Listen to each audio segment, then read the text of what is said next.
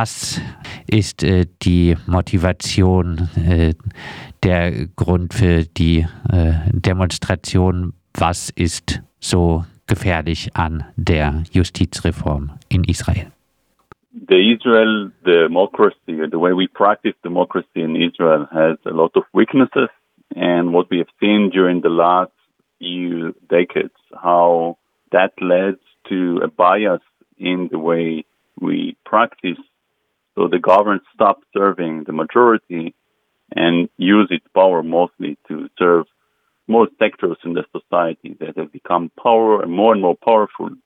And what we are seeing the last few weeks is the end of a long process in which they want to take a full control on the country.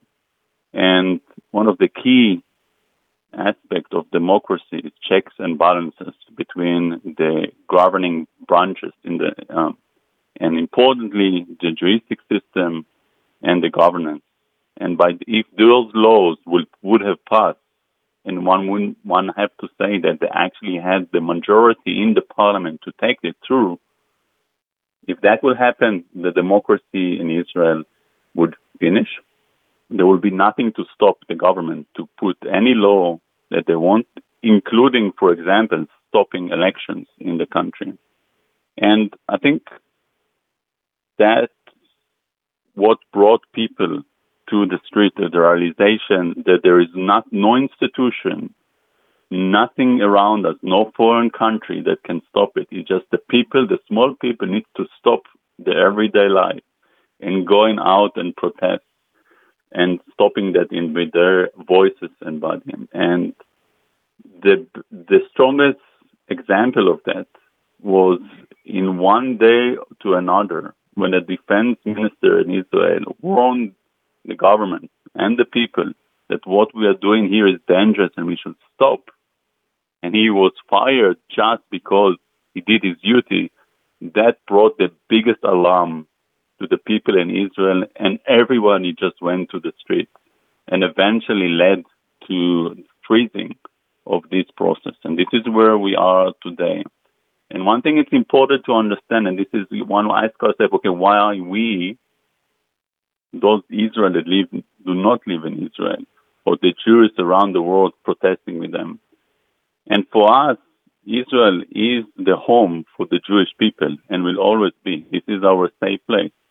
And a home is what I always say is not just a physical place, is also a place that can provide equality, liberty, and safety. And without democracy, that will not happen. Hier Grossmann erklärt äh, ja, insbesondere, dass äh, die Gewaltenteilung in äh, Israel mit dieser Justizreform am äh, Ende wäre.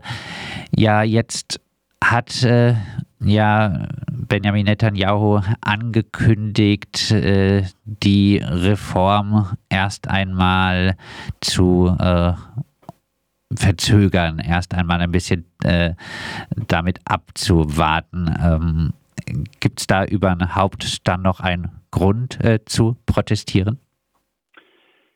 Das ist eine sehr gute Frage. Und was, was wir sehen gerade, dass die Meinung zwischen Leute in Israel und hier zum Beispiel ist verteilt.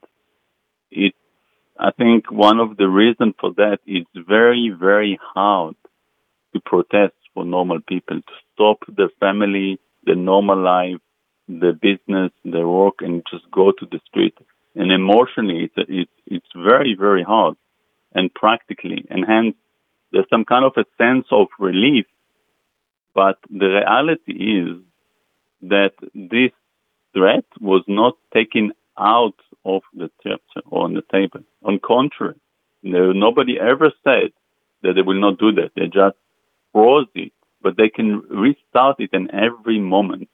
And importantly, to understand the motivation behind it of the people in government did not change. All of those people would like to do that. And hence, there's a very significant risk that what they are doing now is using the, the power of time to slowly decaying this protest. It will be very hard for us to reignite such a powerful protest. And hence, my personal opinion that we should not stop the protest.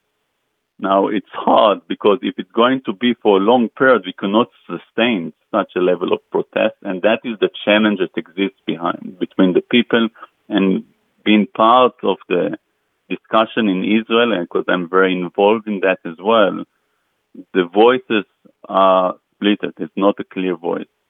Um, I'm part of those people that we saying we should leverage on this momentum, not just to stop the destruction of democracy, but using that finally to strengthen it by changing the structure there, reduce the power of the government and not increasing it. Die israelische Regierung hofft also durch diese äh, Verschiebung, äh, dass äh, die Proteste erlahmen und dass es dann nicht mehr möglich ist, sie so kraftvoll wieder zu beleben. Vielleicht zu den Protesten noch die Frage, ähm, ja, manchmal wird ja der Eindruck vermittelt, dass es hauptsächlich linksliberale Kreise sind, die protestieren. Wie, ähm, ja, wie breit ist der Protest in Israel? Es gab ja jetzt äh, gerade auch, was Druck erzeugt hat, äh, äh, den Aufruf zu Streiks. Ähm, ähm, auch Hafenarbeiter haben, glaube ich, äh, gestreikt. Wie breit ist der Protest? Wie viele gehen da, äh, wie viele verschiedene Gruppen gehen auf die Straße? Das ist eine sehr gute Frage. Um, it's of course difficult to say for the individual because there's never been a, a proper study and investigation of that. However, for what we are seeing both from the number and the type of people in the street, it's taken across the society, across the left and right in the political spectrum, and mostly the uh, center. Um, the, probably the one that did not go out to the street are those really right radical and ultra orthodox. They have a specific egoistic interest to change the spirit and the and the uh, character of Israel to a more orthodoxian, less democratic and less liberal country. And the first step to do that is to dismantle the juristic system that will stop them. And one of the important, and I don't know how people here in Germany or around the world appreciate, the most strongest denominator in the Israeli society is the reserve army. There's nothing really strong in that in Israel society because the, the, the connection and the binding between the people are those binding that they created and formalized in the army. And, and these are the people that were behind the biggest protest. And the advantage of that, they, they are consensus. Nobody can really attack those people. Nobody can argue about the so important contribution to the society and the uh, state of Israel. And when they are there, they they can mobilize the whole country. And one of the things, one of probably the most important things that happened in this demonstration, that the picture of the demonstration was the Israeli flag. And that is probably answering your question. Because once the Israeli flag is there, it doesn't matter if you're coming from the left, from the center, or from the right. Everyone can identify with that. This is us. This is the country. It is not the left. It's not a particular party. And because of that, this is really a unique thing in Israel that came out really from the people themselves. Vielleicht äh, noch eine äh, letzte Frage jetzt äh, gegen die Justizreform in Israel, in äh, Deutschland auf die Straße zu gehen, hier zu protestieren.